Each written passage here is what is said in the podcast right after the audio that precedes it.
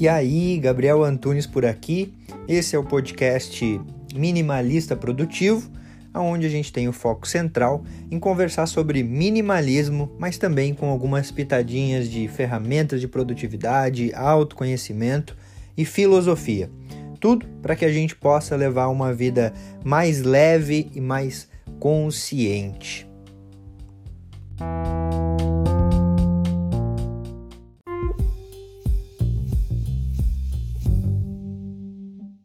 No vídeo de hoje eu vou falar sobre os sete princípios básicos para você levar uma vida mais saudável e mais simples e ainda de quebra gastando menos. Eu sou Gabi Antunes, você está no canal Minimalista Produtivo, onde eu falo sobre um estilo de vida leve através do minimalismo, de técnicas de produtividade, autoconhecimento e também através da troca de experiências que a gente tem para cada vez mais levar uma vida mais consciente, mais presente e produtiva.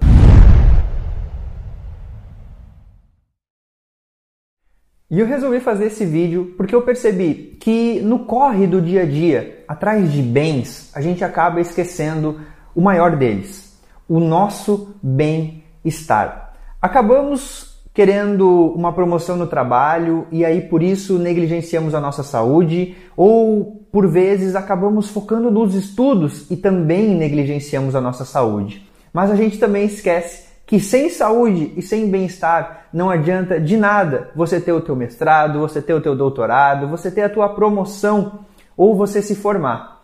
Sem saúde a gente não é nada. E é por isso que eu resolvi compartilhar contigo esses sete princípios básicos para você manter uma vida mais equilibrada, mais saudável e mais simples no teu dia a dia.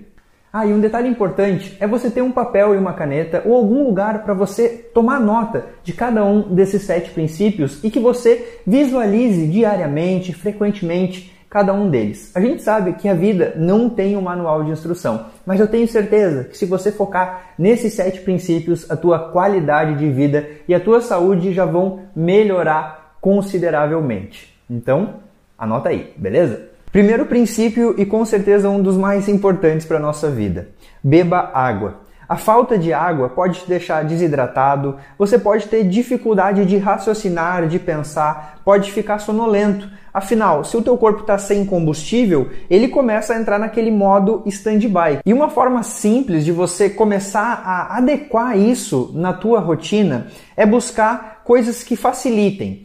Um exemplo é você ter alguns despertadores no teu celular que acabam te alertando a cada uma hora, uma hora e meia ou até duas horas para você tomar água.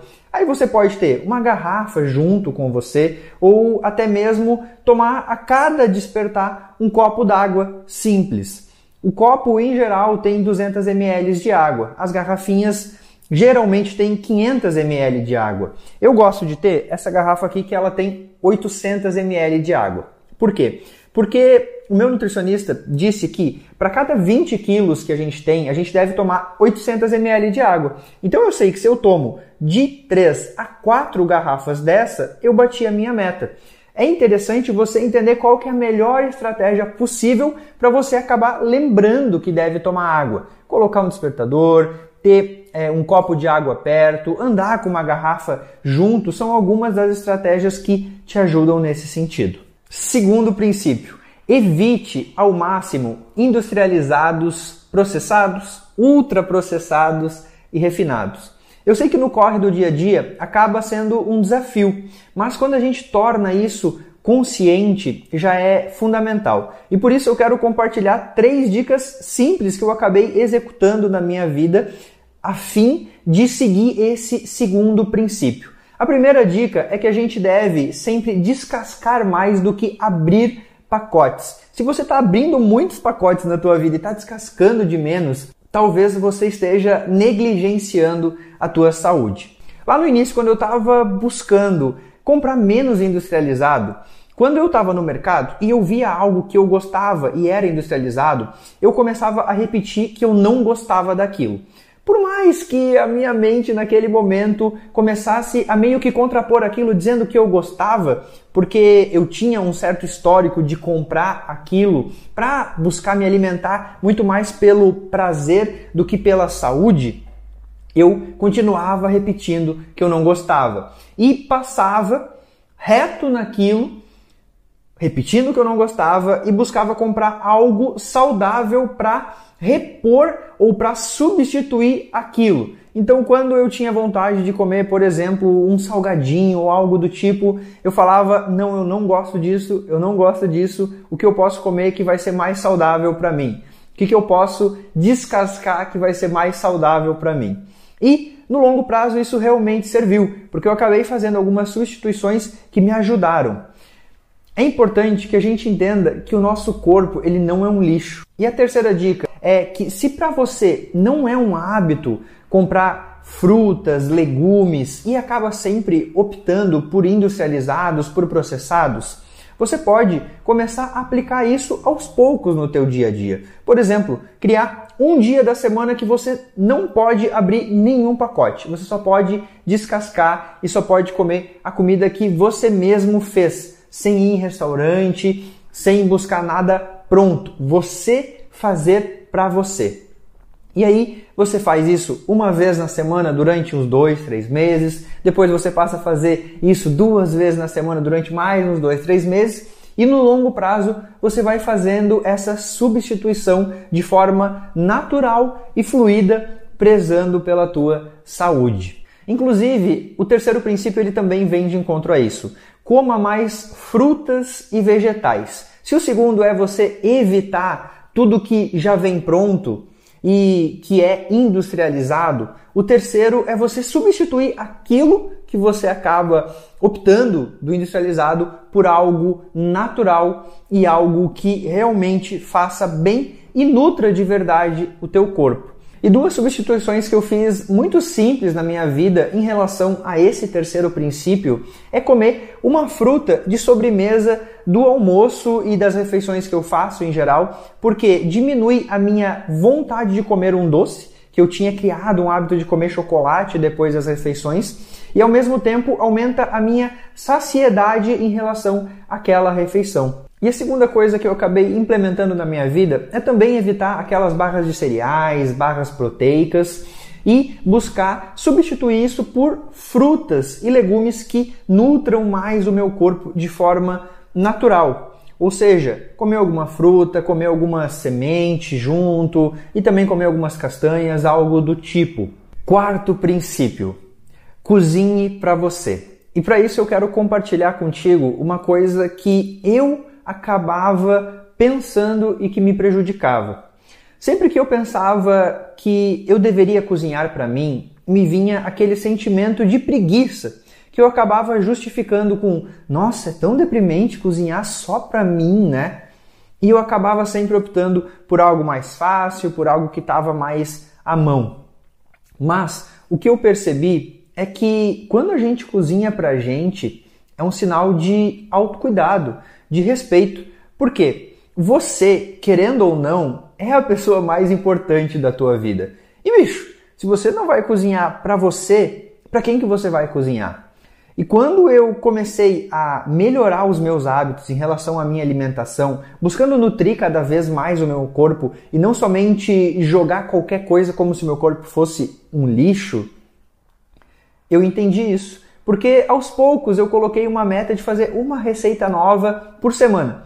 E a cada receita que eu ia buscando durante a semana para fazer lá no final de semana, eu comecei a sentir um prazer, uma busca por uma alimentação gostosa e ao mesmo tempo saudável. E isso me gerou um enorme aprendizado e também o fato de tornar aquele momento de cozinhar um momento que eu tenho para mim de autocuidado, entendendo que eu estou cada vez mais seguindo um caminho mais natural e nutrindo o meu corpo de verdade. Então eu convido você também a criar esse momento para você, esse momento, talvez começando por uma vez por semana, duas vezes por semana, e aos poucos você vai pegando embalo e talvez você já vai conseguindo planejar mais as suas refeições, ter mais consciência do que você realmente vai comer durante a semana e automaticamente durante a tua vida. E o quinto princípio, com certeza, é um que você, uma hora ou outra, já negligenciou ou vem negligenciando na tua vida. Dormir bem. É fato que quando a gente dorme bem, a gente se sente com mais energia, a gente fica mais disposto, a gente se sente mais bem-humorado, mais vivo, porque a gente acabou revigorando o nosso corpo e realmente tendo aquele descanso necessário.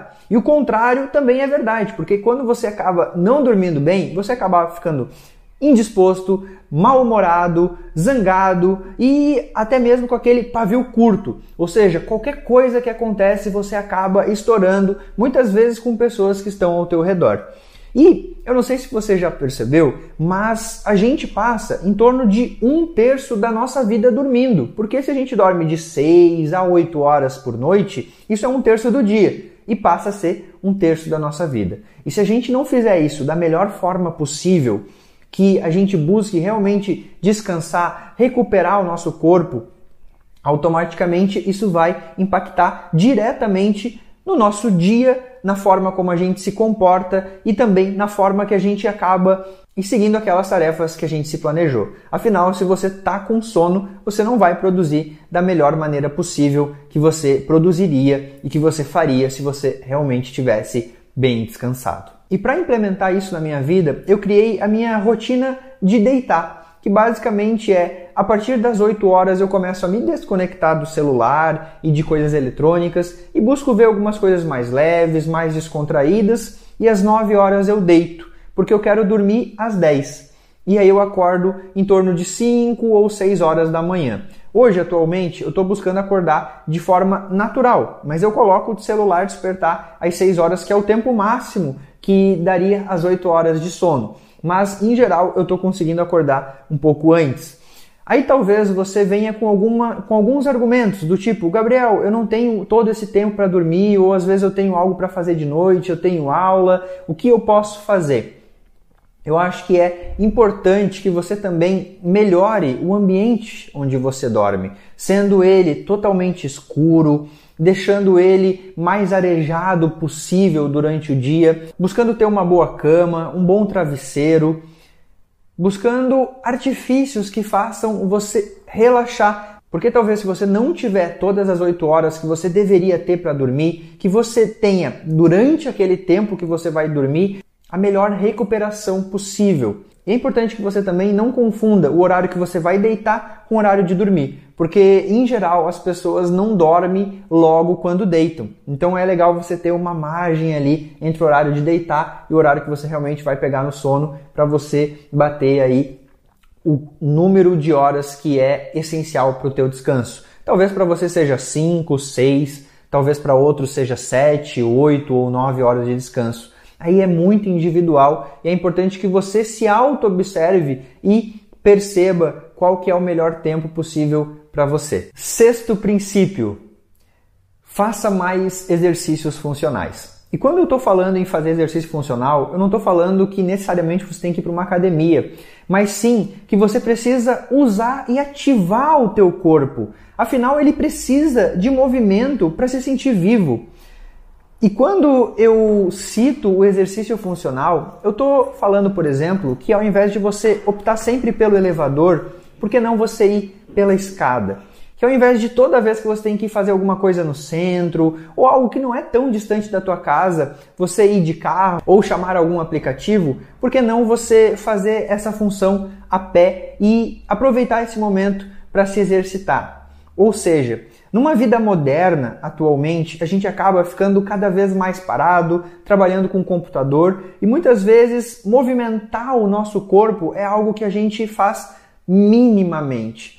E isso acaba nos trazendo também problemas, porque o nosso corpo ele tem uma engenharia para se colocar em movimento. E se você não coloca ele em movimento, ele também vai dando defeito. É a mesma coisa que você comprar um carro e você deixar ele só parado a chance de ele começar a dar problema é muito grande porque ele foi feito para andar. E aí começa a pifar a bateria, começa a pifar algumas juntas e algumas coisas do carro. E assim também é com você. Quando você se coloca em movimento, você também vai tornando o movimento algo comum para o teu corpo e para a tua mente. E você vai ativando coisas positivas no teu dia a dia e na tua vida.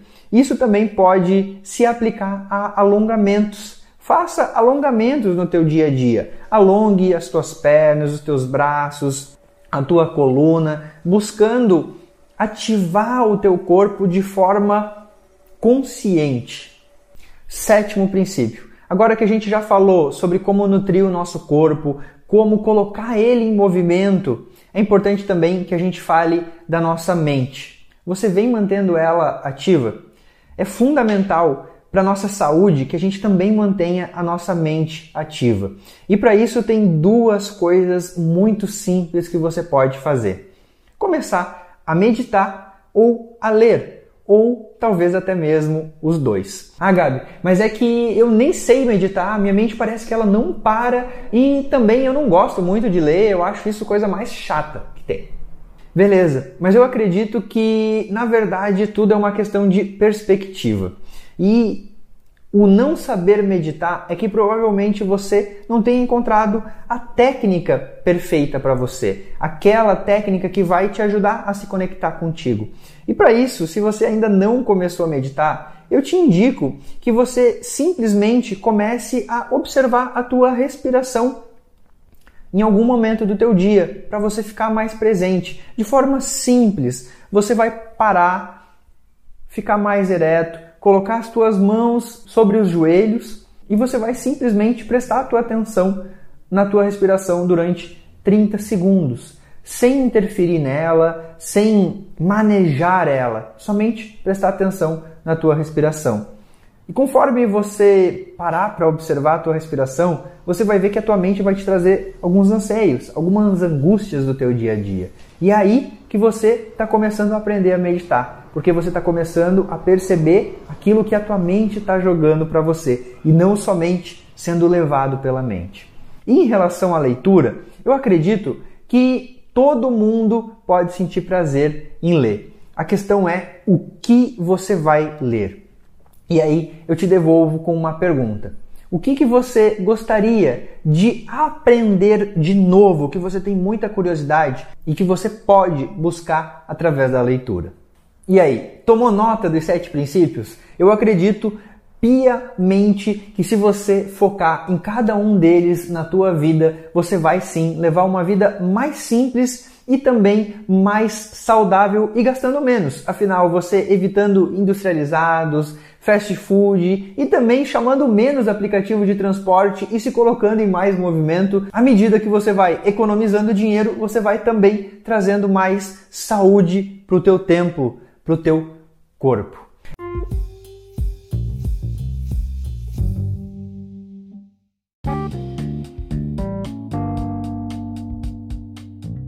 Fez sentido para você esse episódio? Eu espero de verdade que tenha contribuído para a tua jornada.